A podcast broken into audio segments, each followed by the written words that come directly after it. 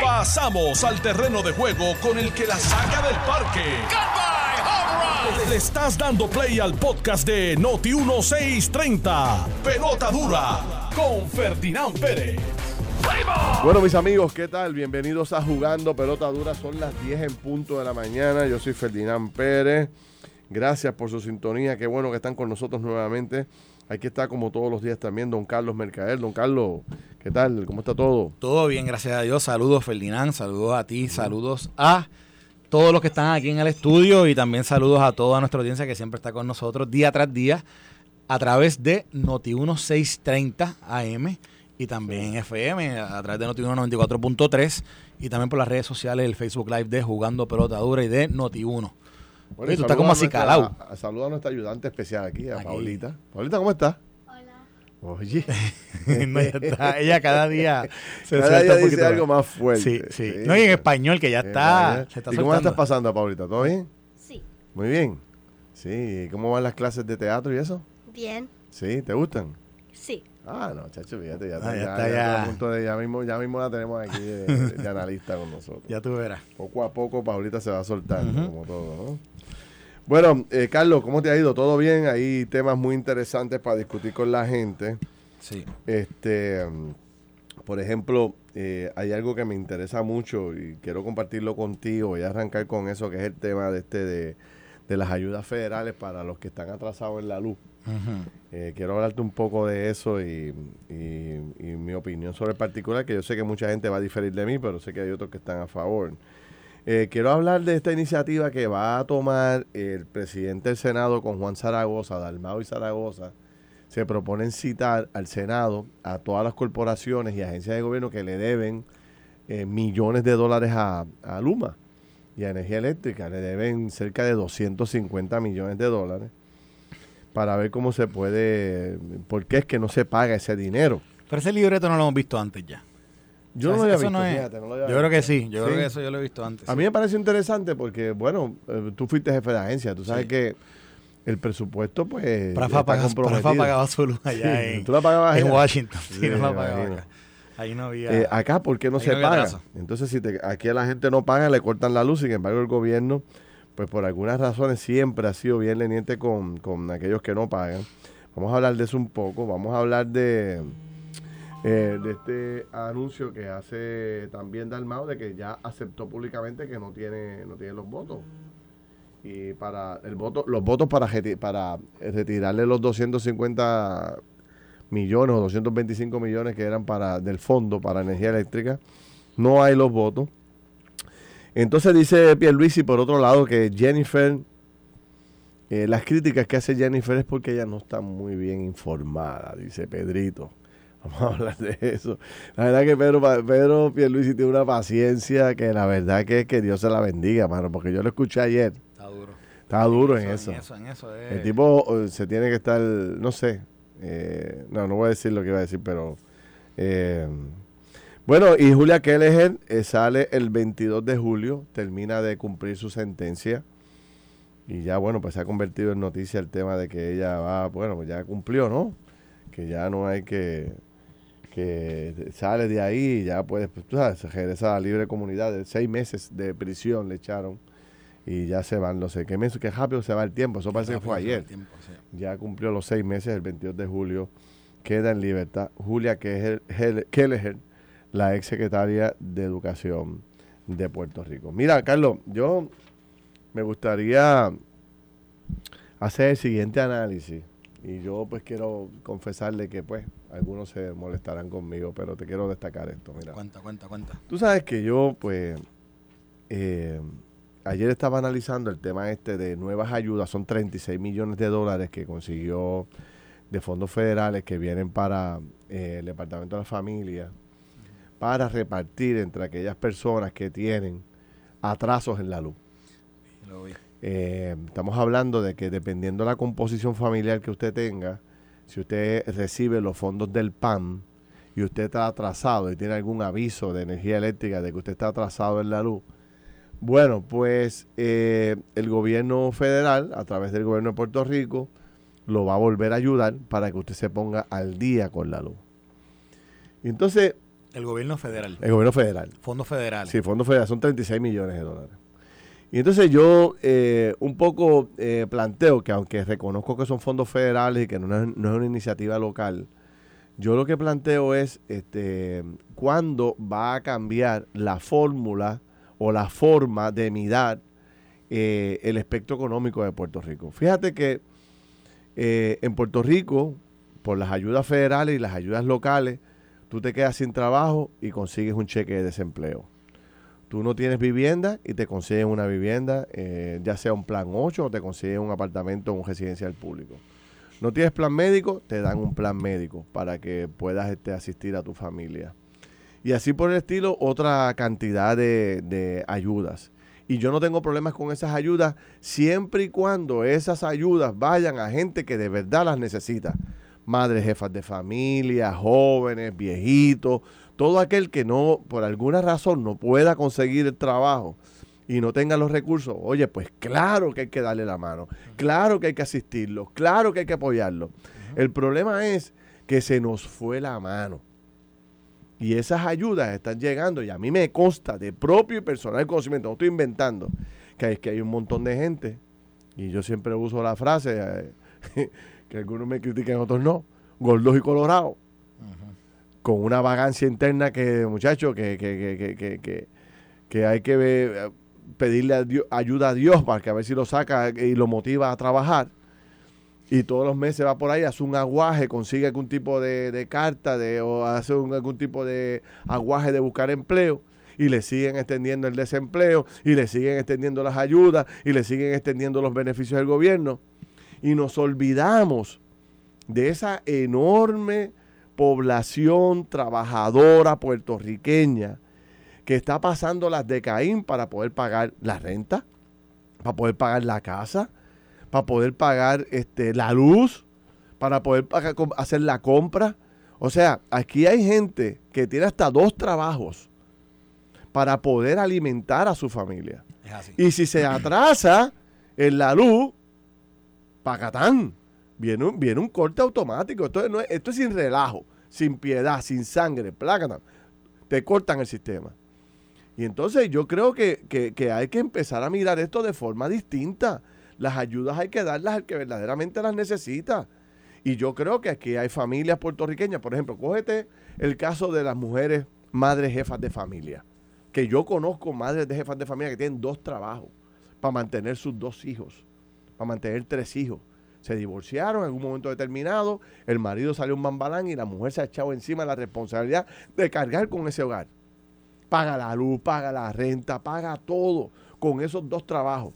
Y entonces nosotros hemos diseñado, y yo no estoy culpando al gobierno local, esto es entre gobierno local y gobierno federal, los dos.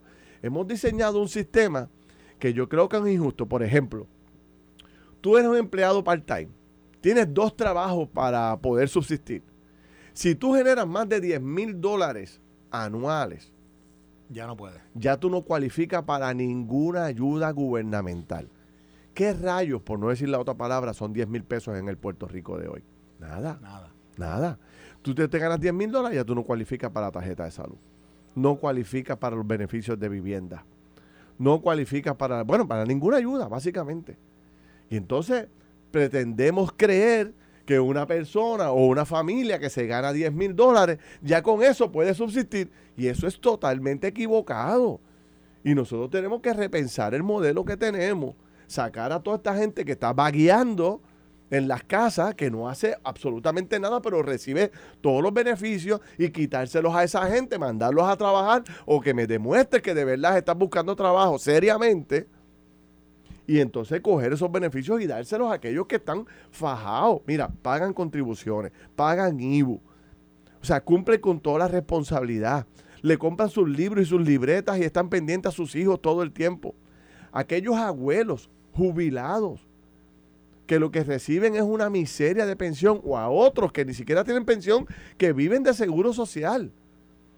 Mira, este, yo, me, yo recuerdo un familiar mío a quien, a, quien adoré muchísimo, no voy a decir, ¿verdad?, quién es, pero eh, yo recuerdo que ella no cualificaba por la tarjeta de salud. Una señora de 80 años que no tiene ningún ingreso, que, no que lo que viviera es seguro social. O sea, porque le aparecía, qué sé yo, en un momento determinado, el ex esposo tenía una, una yolita, una yolita de esas pequeñas. La valoraron en más de 10 mil dólares y ya ella no cualificaba para la tarjeta de salud. Una cosa que no servía, una evaluación deficiente del Estado.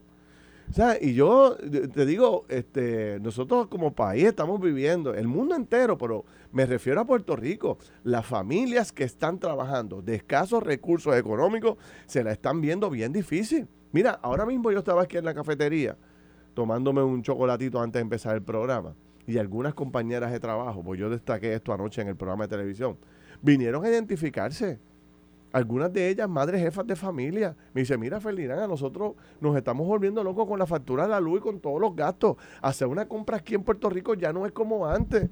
Y coge la gasolina, aquello, lo otro. Entonces no hay ninguna ayuda, no hay ningún beneficio. Tú me vas a decir a mí ahora que a ese mismo grupo que no trabaja, que no quiere trabajar, porque vamos a distinguirle el grupo. Hay un grupo que no trabaja y que ha hecho las gestiones y no consigue trabajo. Esos merecen toda nuestra ayuda. Hay un grupo de desempleados, madres, jefas de familia, viejitos, todos que no han podido conseguir las ayudas, que se las demos todas. Lo que yo estoy planteando es aquel gordo y colorado, fuerte, vigoroso, lleno de energía, que tiene una vagancia interna brutal y que no hay Dios que lo saque del sofá. El hombre con el control remoto viendo Netflix todo el día. Entonces tiene internet, tiene un celular nuevo de paquete, tiene un carro allá afuera, probablemente que también lo paga, este, eh, no, sabemos cómo. ¿Se levanta a qué hora? Se levanta a las 10 de la mañana tranquilo. Se hace cuatro panqueques allí. ¿Tú sabes? Chicos, yo no sé. Este, y sabemos dónde viven, quiénes son. Este, y sin embargo, a ese otro grupo que se levanta a las 4 de la mañana, que se levanta a las 5, de la mañana, a, hacer, a, trabajar, a hacerle desayuno a los nenes, a prepararle los bultos, a llevarlos a un cuido para arrancar para el trabajo, para salir corriendo del trabajo, a buscarlos otra vez al cuido, para llevárselos para su casa, para parar un fast food, para, para comprarle dos comidas por ahí. O sea, mire señores, que hay gente pasando las de Caín que merecen esa ayuda. Mira, óyete esto. no, no, no, no, óyete los requisitos. No, tranquilo, tranquilo. No, no, no, es que ya hablé demasiado, dale. No, tranquilo, es que quiero, mírate esto, los requisitos para obtener esta ayuda. Ya dijiste que es eh, estar bajo el nivel de pobreza según el gobierno federal, que dijiste que si eres un si eres un, una persona de una de una sola persona en la familia, es si, si tienes un ingreso menor a 10 mil 247 dólares, si eres si tienes dos en tu familia, un ingreso menor a 13.400 si tienes tres, a 16.533. Pero entonces mira lo que dice. Dice, primero, tienes que tener un atraso en la luz. Uno. Segundo, un aviso. Tienes que haber recibido un aviso de suspensión o desconexión en este servicio. O sea, que ya estás moroso y te dijeron, papi, te quedaste sin luz. O sea, te, la vamos a quitar. Y número tres, que esta es la parte que a mí me, está, me está curioso, que cómo lo van a demostrar, que dice, haberse afectado económicamente como consecuencia de la pandemia por COVID-19. Imagínate. Que, by the way, que estas ayudas por COVID-19, tú le puedes preguntar al, universo de economistas de, en los Estados Unidos y te van a decir que estas ayudas, tanto dinero en la calle, es lo que nos ha ido llevando por este, por este, por este proceso de inflación y en, y en camino a una recesión. Correcto. O sea, dos trillones de dólares tirados a la calle en los últimos eh, años y ocho meses. Y eso ha hecho, ¿verdad?, que, que hayamos entrado en este, esta en este nube de, de inflacionaria en el cual lo que tú me estabas mencionando hoy día, las compras son más caras, la gasolina, eso el tema de lo de Rusia y Ucrania, pues la gasolina ha aumentado muchísimo, etcétera, etcétera, etcétera. Entonces dice aquí, eh, si consideras que eres elegible, debes solicitar utilizando una plataforma que te da el gobierno y, y el llamado es, el proceso es rápido y sencillo, hazlo. Entonces, es como... Rápido y sencillo. no, no, lo que, a mí lo que me llama la atención es que hay una, aparte de que hay una cultura, una subcultura, ¿verdad? De gente que, vive pendiente de estos subsidios, estas ayudas y, viven ahí pegados. Entonces también se fomenta un poco, ¿verdad? Exacto, Entonces, y ahí es donde yo digo, no, no, no, ahí donde... Ese es mi punto. Eh, no puede ser. O sea, el mensaje que estamos enviando, si tú tienes un atraso con energía eléctrica, no te preocupes. Te, te preocupes, los chavos aquí. para que lo pagues. Entonces, y aquellos que pagan rigurosamente, y aquellos que no se pongan a tasar un mes porque se la cortan, pero no, pero no están en ese nivel económico, se ganan más de 10 mil dólares. O sabes, bien, ¿sabes? estamos fomentando en, gran medida gente, sí, vuelvo y repito, hay gente que se lo merece. Y, aquel que se lo merezca, Dios mío, vamos, vamos a triplicárselo. Pero hay un montón de gente que no se lo merece. Mira, yo, yo conocí gente, en mis tiempos cuando estaba en la jungla, yo conocí gente que tienen renta negativa. No pagan renta, no pagan luz, no pagan agua, pero tienen una, tienen una antena gigante enganchada en el balcón, pagando este cable TV y pagando celulares nuevos de paquete. Y dentro del de la casa, un plasma de 75 pulgadas que yo no lo puedo tener. Y ahí por ahí tú sigues sumando y dices, pero ven acá, ¿cómo es esto? Tú sabes, esto no lo entiende nadie. O sea, ¿cómo es que yo te digo, eh, no, porque es que yo estoy desempleado, no, porque fui que busqué trabajo y no me lo dieron, no, porque, mire, mentira, eso es una mentira. Lo que pasa es que a lo largo de los años nos hemos olvidado. Párale, párale, párale. Tú acabas de decir algo. ¿Qué hace la gente para, coger, para, para obtener estos beneficios? Y no digo todos, pero ¿qué hacen muchos? Mienten. Mienten. Mienten. Una cultura de mentira ahí bien brutal. Y dime tú, y dime tú si eso no es parte de la cultura de la corrupción que nosotros queremos erradicar. Que es el que se fomenta una cultura de mentira y que va a todos los niveles. No quiero señalarle, va a todos los niveles. Desde el más rico que miente también para poder recibir beneficios contributivos y poder recibir créditos y todas esas cosas, hasta también el, el que menos tiene miente para poder también, ¿verdad? Ir por la libre y recibir este tipo de beneficios. Y entonces de momento nos quejamos cuando vemos a aquel que, falla, el otro que incumple, el otro que viola la ley y que los, que los pillan. Pero, ven acá, ¿y cuánta gente habrá mentido para pedir el PUA? ¿Y cuánta gente habrá mentido para recibir el PPP? ¿Y cuánta gente que critica al gobierno también fue donde el gobierno pedirle chavos también? También. Y mintiendo. Entonces yo digo, ah, nos quejamos de la corrupción, pero no se dan cuenta que también está, eh, esos son actos de corrupción. Actos de corrupción real, real, porque están mintiendo en documentos oficiales, están, mintiendo en procesos eh, que, que, son eh, para tú poder recibir dinero. Tú juras la información que tú estás dando allí. Y eso, si no es la correcta, si no es lo correcto, estás mintiendo. Claro. Estás, estás, estás cometiendo delito. Y, lo, y de nuevo, pasa a todos los niveles. Esto no es... Es más, a veces los que más tienen son los que más mienten. Y porque viven, viven, son fantoches, viven, viven, viven vidas de mentira. Pero, pero quiero hacer ese señalamiento porque para a mucha gente para recibir estos, estos beneficios también mienten. ¿Y, y, y, qué, ¿Y qué es la mentira? Que, o sea, al final del día, si es al gobierno para poder recibir beneficios, no hay violación de la ley.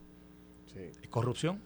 Tú sabes que tú hablas con, por ejemplo, yo los sitios que uno visita obligatoriamente durante el día, eh, garajes de gasolina, probablemente tienes que ir a una farmacia, tienes que ir a un fast food, em, eh, vas a un restaurante y tú ves, este, en muchas ocasiones yo me fijo en estos rostros y tú ves rostros de cansancio sobre todo yo me identifico con todas estas madres, con todas estas jóvenes que ya son madres, que son jefas de familia, y tú la ves con dos trabajos, y tú le ves la cara de cansancio, tú sabes. Eh, ¿Qué hay para esas mujeres? Nada. ¿Qué hay para ese grupo de matrimonios jóvenes? Que tú ves a uno cobrando la gasolina en un garaje, ves a, a ella trabajando de mesera en un restaurante. Tienes el papá trabajando de, de, de seguridad Exacto. y, por la noche hacen quizás otro trabajo, dos, turnos. Tú los ves trabajando, buscando billetes seriamente, cumpliendo con las responsabilidades. ¿Qué hay para esa gente? Nada. Entonces, oye, somos injustos en este.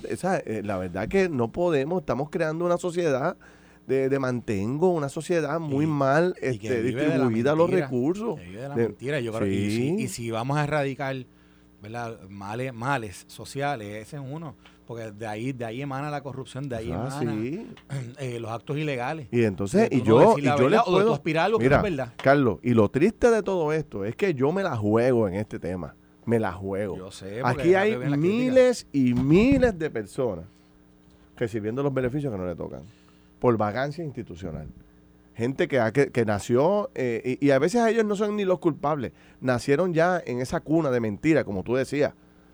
O sea, esta, cuna de, esta, esta cultura de mentira viene desde los abuelos, desde los papás, los tíos, entonces viven todos y todo el, el mismo cuento al gobierno, no, no, no trabajamos, dame las ayudas, no, no trabajamos, dame las ayudas.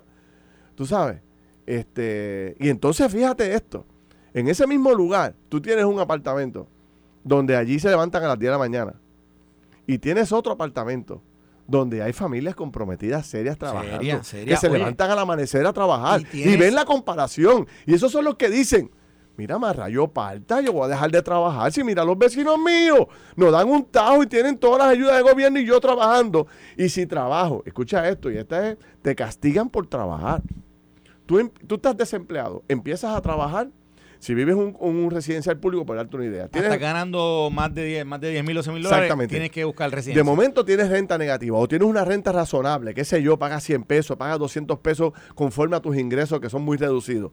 Empiezas a trabajar e inmediatamente viene el Estado, ¡boom! Y te sube la, la renta al máximo.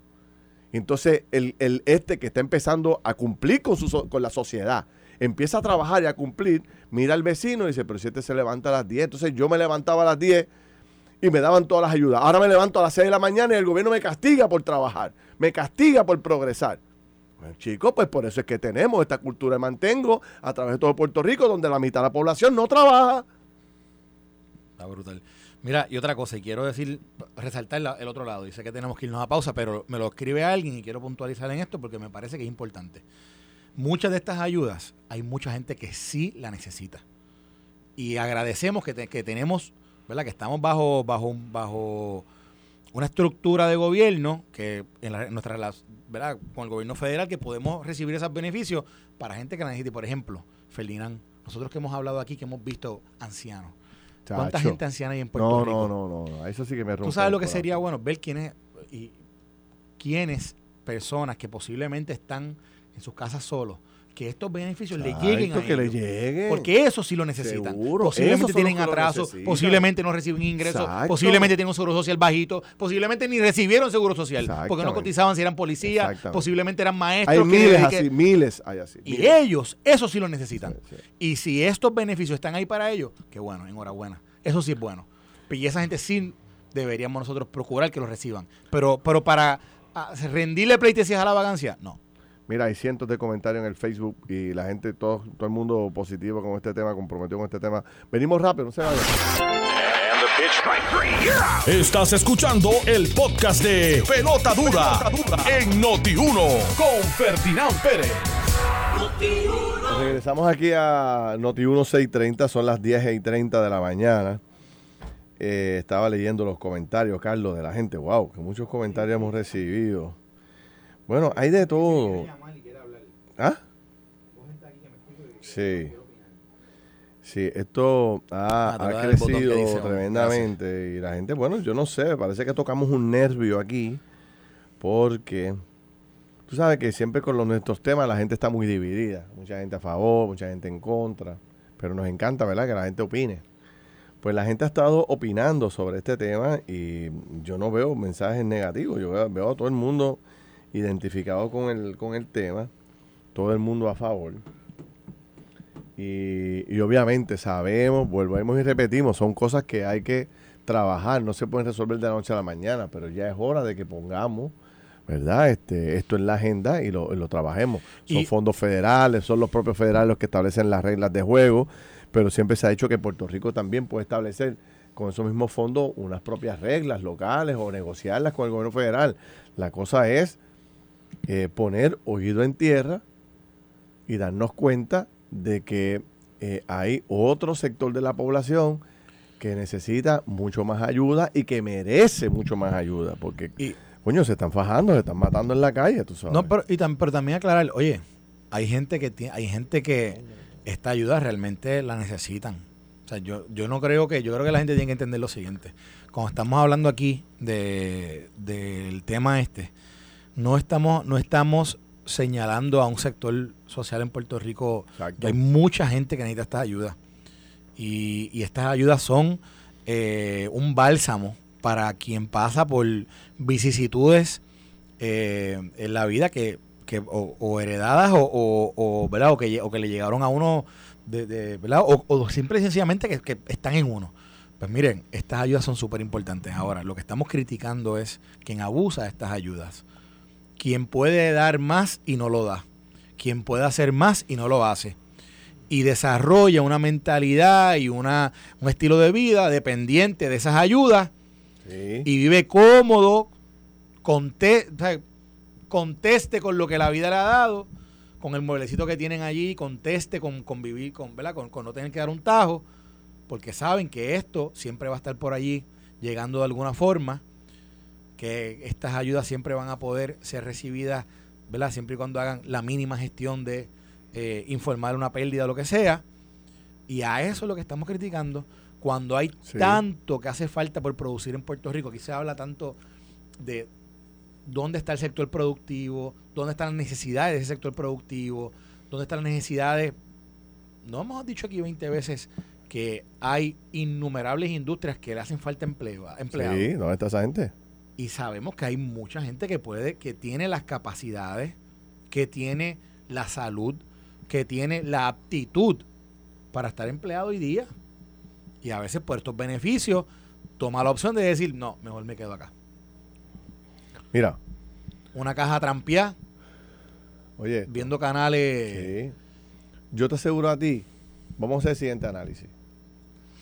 Si el Departamento del Trabajo decide mañana hacer un análisis de todas las personas que llevan una década cogiendo el desempleo sin conseguir trabajo, que entran y salen, entran y salen, entran y salen, tú sabes, porque ya tienen, ya lo tienen medido, tienen el truco cuadrado, entran y salen, cogen el desempleo, se le acaba el desempleo, va a ser un aguaje, pam, pam, pam, pam, se le acabó, vuelven al desempleo y así se pasan. Yo creo que nos podríamos sorprender de la cantidad de gente que lleva con ese cuento años y años este, engañando al Estado. Pero, ¿sabes? Ningún secretario del trabajo se ha atrevido a meterle mano a eso, chequearlo.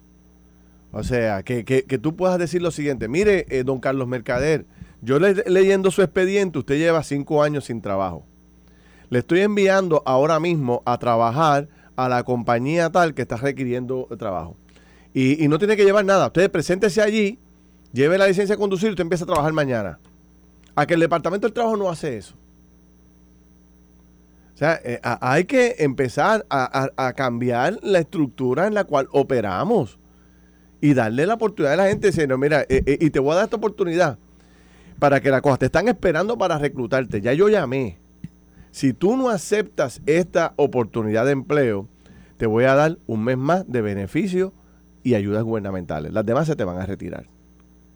Carlos, te vas a sorprender de la cantidad de gente que va a empezar a trabajar en Puerto Rico. Pero hay que llevarlo así. Hay que llevarlo galdeado buscar ese chujo de gente que por años no quiere trabajar y vamos a ponerle fecha a esto. No, no, no, no, no, se acabó el vacilón. Espérate, ven acá. Tú llevas aquí, acabo de ver tu expediente y tú has tenido 18 trabajos en los últimos dos, en los últimos 10 años. ¿Por qué tú tienes tanto trabajo? ¿Qué es lo que pasa? Pues mira, te voy a conseguir uno y aquí sí que no puedes renunciar. No puedes renunciar. Págata y, lo envías a su destino y que empiece a recibir las ayudas y que empiece a trabajar, a sudar la frente. Y si entonces tú te vuelves a rajar o vuelves y te vas, se acabó el pan de piquito, brother. Usted no quiere trabajar. Usted no, usted no ayuda en nada a la sociedad, se acabó. Y por ahí hay que empezar a apretar, hermano. Porque es que te digo, este, ¿cómo es que Puerto Rico, con toda la necesidad de trabajo que hay, ¿Tú me puedes decir a mí que el 40%, el 45% de la gente no trabaja? No, Eso no tiene, eso no pega ni con cola. ¿Tú sabes? Ah, que hay un grupo de gente en la economía subterránea que aparece como desempleado por un montón food truck. Que aparece desempleado pero trabaja en el garaje. O aparece desempleado. Bueno, pues serán los menos. Debe haber gente. ¿Verdad? Pero el punto es aquellos que siguen recibiendo las ayudas. Y tú verás la, cantidad de dinero que te va a sobrar y lo puedes distribuir en otro sector de la población. Volvemos a lo mismo. Yo, mira, yo he ido uno que otro food truck y tú ves la gente trabajando en los food truck. ¿Tú te crees que es fácil trabajar en un food truck? no hay baño, no hay facilidades, este, tú tienes que estar horas metido ahí. O sea, este, sudando, no hay aire acondicionado. El que se mete en un negocio de esto es un negocio bien sacrificado. Entonces tú me dices a mí que tú trabajas siete días a la semana, seis días a la semana y no recibes un peso de ayuda del gobierno. Y mientras aquel con el control remoto en la casa ya dando, cambiándolo hasta las 3 de la mañana viendo televisión porque no tiene responsabilidades al otro día. Con el aire acondicionado full, la antena afuera, de, cogiendo cable TV, celular todo el día viendo Facebook y viendo este Instagram y viendo todas las redes sociales. No, hombre, no, tú sabes, esto hay que ponerle un coto en Puerto Rico. Lo que pasa es que no hay pantalones. Digo, ojo, ojo, ojo, ojo, y también vamos a, vamos a hacer una aclaración o reconocemos que esto es ayuda federal y reconocemos que esto no lo establece necesariamente las agencias locales. Yo lo dije desde el principio. Sí, sí, pero es que alguien me está, me está escribiendo eso y yo le digo, pues yo lo estamos claros. Yo lo dije ya. Claro. no, no, se ofendan sí, tanto. no se ofendan. ya empiezan los llorones por ahí. No. Entonces, mire, yo no he dicho nada. Yo estoy diciendo que esos son fondos federales que se los asignan a Puerto Rico con, con unas disposiciones específicas. Pero yo estoy diciendo que ya es hora que los puertorriqueños y nuestro gobierno se levante y diga, no, señor, no más chavo para los vagos institucionales. Eso es todo lo que estoy diciendo. No empiecen a llorar. Tú sabes, este, vamos a usar las cosas como son. O sea, la, hay un hay un tema aquí de de que yo creo que hay que preguntarse qué es lo que queremos como sociedad futuro. Y de nuevo, exactamente. Si, Ese es el punto. ¿Cuál es la sociedad que queremos en los próximos 10 años? Entonces, si todas las noticias... Vamos a seguir haciendo lo mismo. Ayer, yo estaba escuchando a Dávila, cuando salimos ayer del programa, Dávila estaba haciendo un recuento sobre una noticia que había salido la semana pasada, que tú y yo la cubrimos, que fue sobre el cierre de las escuelas. ¿Te acuerdas que tú y yo cubrimos el tema del cierre de las escuelas privadas y las escuelas públicas? Y, lo que ha sido la merma. Entonces, esta mañana, la merma de estudiantes. Y esta mañana también estaba leyendo, de creo que es del vocero de hoy, si no me equivoco, fue como a las cinco y pico de la mañana, que leí una noticia del presidente de la YUPI, que estaba hablando también sobre la merma en la matrícula en la universidad. Tanto que, si yo no me equivoco, del número que leí temprano, fue que decía que habían, creo que eran 15 mil estudiantes matriculados en la, en la UPR Río Piedra, versus, creo que en algún momento llegó a ver, llegó a ver, no sé si eran 30 o 60, ahora no me acuerdo, pero era una reducción brutal desde el 2005 hasta el 2022. La reducción es, pero, pero espeluznante.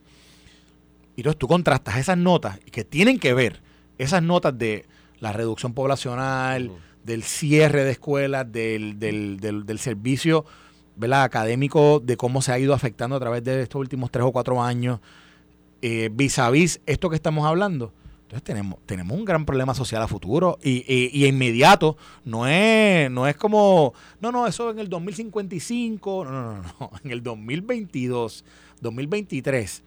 Si no apretamos tuercas en diferentes sectores sociales, esto está jodido de aquí al 2030. O sea, esto es, esto está pero, pero perdido.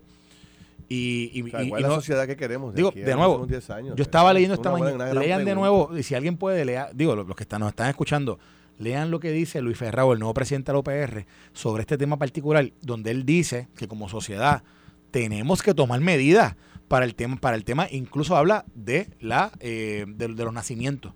Del, del, él dice una sociedad que, quiera, ¿verdad? Este, aspirar a, más, tiene que tener por lo menos por familia, creo que creo que eran dos, creo que él menciona dos nacimientos por familia. Y él dice que aquí estamos por debajo de uno.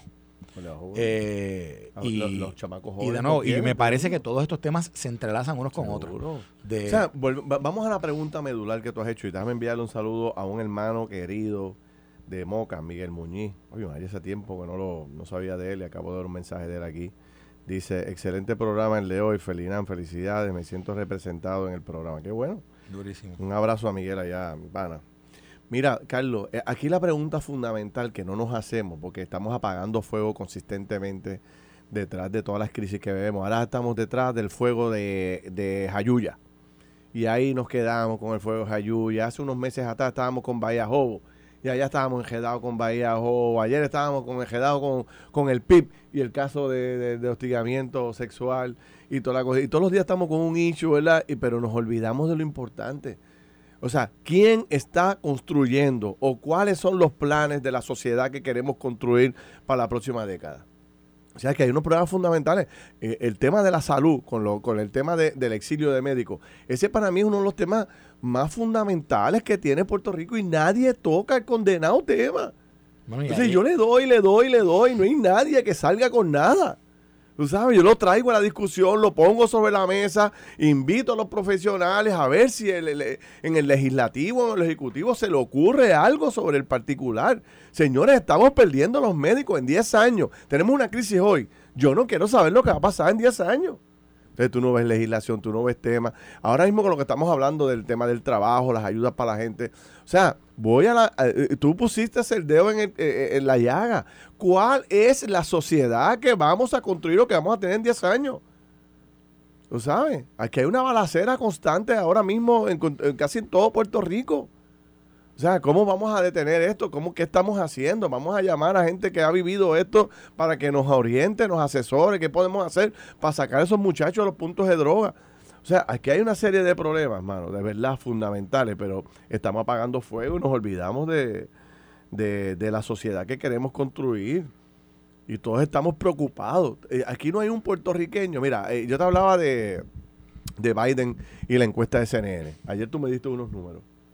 Eh, el 80% de los americanos encuestados sobre el rumbo de Estados Unidos es un rumbo incierto y no están de acuerdo por el rumbo que va a los Estados Unidos. ¿Vamos a hacer esa encuesta en Puerto Rico? Vamos a hacerla. ¿Lo saben? Este, ¿Y por qué? Porque precisamente en los Estados Unidos parece ser que se le fue el país de las manos a Biden. De hecho, el último error que el pobre hombre comete es un teleprompter. Para los que no saben lo que es un teleprompter, es una maquinita tipo computadora, como un, como un monitor, que le, le ponen a los políticos o a las figuras más importantes para que usted lo lea. Y usted, e, e, eso no se ve en la televisión. Y usted lo escucha y dice, wow, que este tipo es un duro. La verdad que, ¿cómo ese hombre puede hablar por media hora y no se come ni un punto ni una coma? Es que tiene un monitor de frente, el hombre está leyendo. Pues le ponen ese monitor y entonces, eh, yo me tengo que reír, porque en el monitor le ponen el mensaje, pero también le ponen unas instrucciones. Sí. ¿No sabes? Este, por ejemplo, le pone, este, si hay dos personas, pues ponen el nombre suyo y ponen el nombre de la otra persona. Se supone que esas partes usted no las lea. Este, sigue hasta la, ah, y entonces te da unas instrucciones, pues qué sé yo, este, eh, eh, brinca a la página 3, por dar un ejemplo en el mensaje. Y entonces el pobre hombre empieza a leer el mensaje y lee hasta las instrucciones. O sea, le está dando un mensaje al país y leyó las instrucciones que le dieron. O sea, lee hasta la página 3. Él dice, él dice, él dice, por ejemplo, él dice end quote o, o qué sé Termina la cita. Termina la cita y él, y, él lee, y él lee end quote. Exacto. sí, porque los comunicados. en una decía, en una decía repeat the repeat the sentence y él dice, Imagínate. dice que si Ferdinand, Ferdinand tiene una camisa negra, eh, repite la oración. Ferdinand tiene una camisa negra. Pobre hombre. bueno, pues, parece ser que el hombre se le cayó, se, se le fue de las manos el gobierno.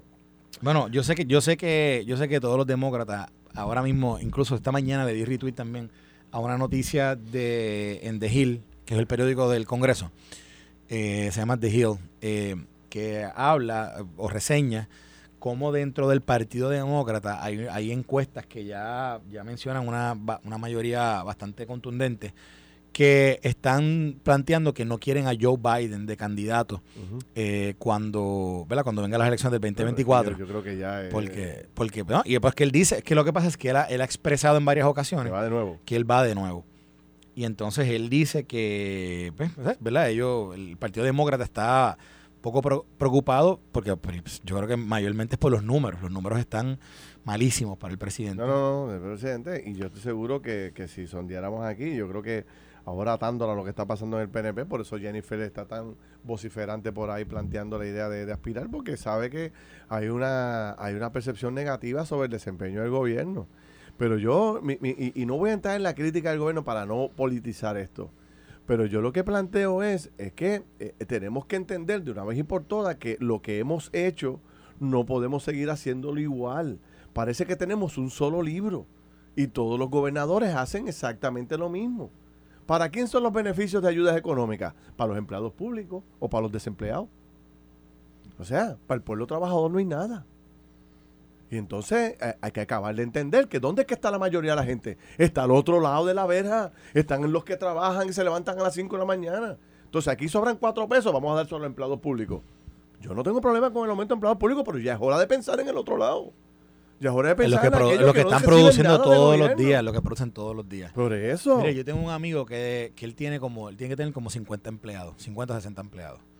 Hmm, y, la y entonces, y todos los días es una lucha constante. Él me lo cuenta, como me lo ha dicho en otras ocasiones, para, para poder mantener, no, porque no quiere, no quiere despedir a nadie, pero con todos estos temas inflacionarios, con todos estos temas de, del aumento en los costos de lo que es su materia prima para su negocio.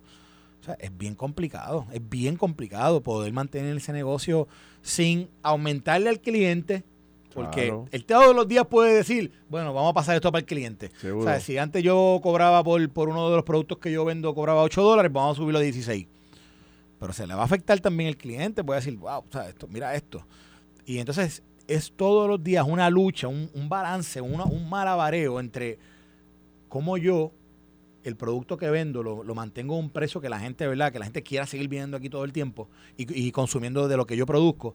Y a la misma vez, como también con, con el margen reducido que me va a afectar a mi bolsillo, no afecto a ninguno de mis empleados para que todos los días puedan, puedan, puedan mantener también su empleo.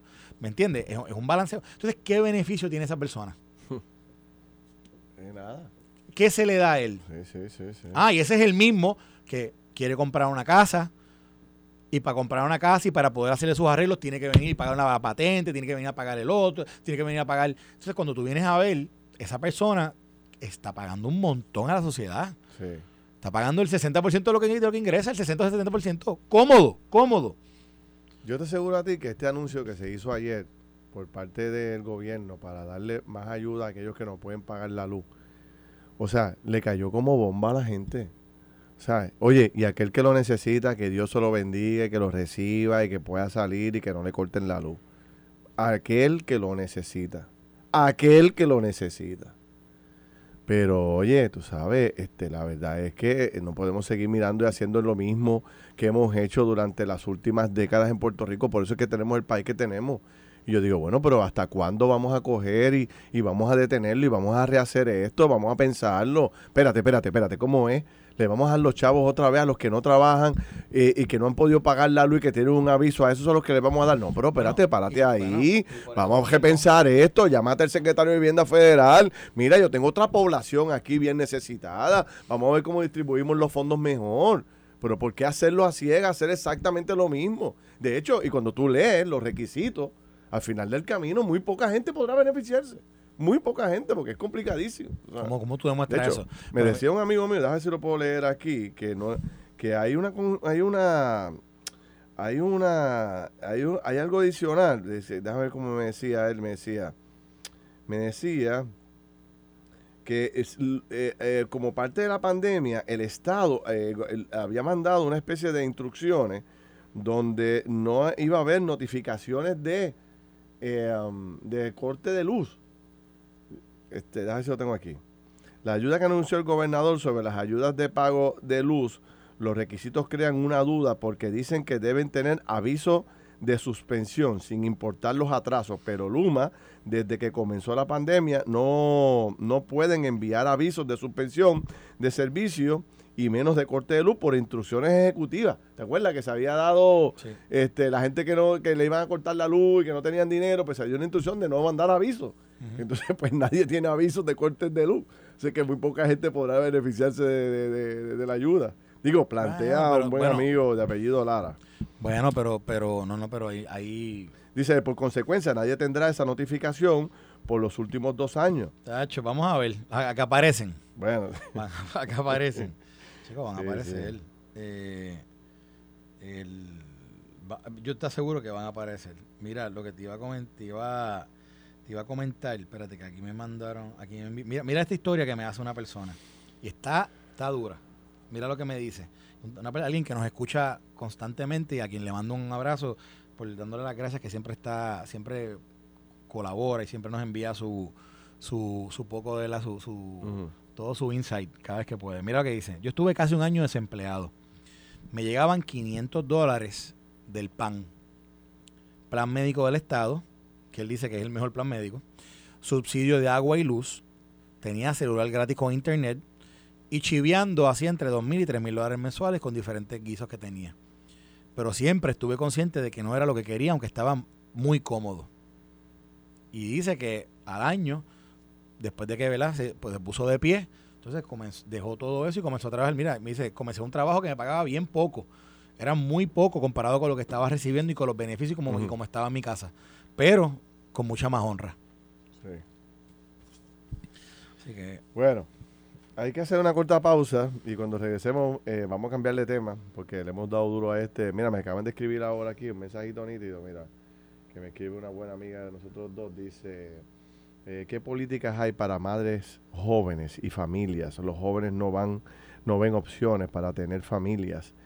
Eh, tener hijos es una gran responsabilidad y si tú no los motivas ni le das ayuda, no va a haber, no va a haber cómo, cómo lograr que los jóvenes empiecen a a crear familia que tanto necesitan.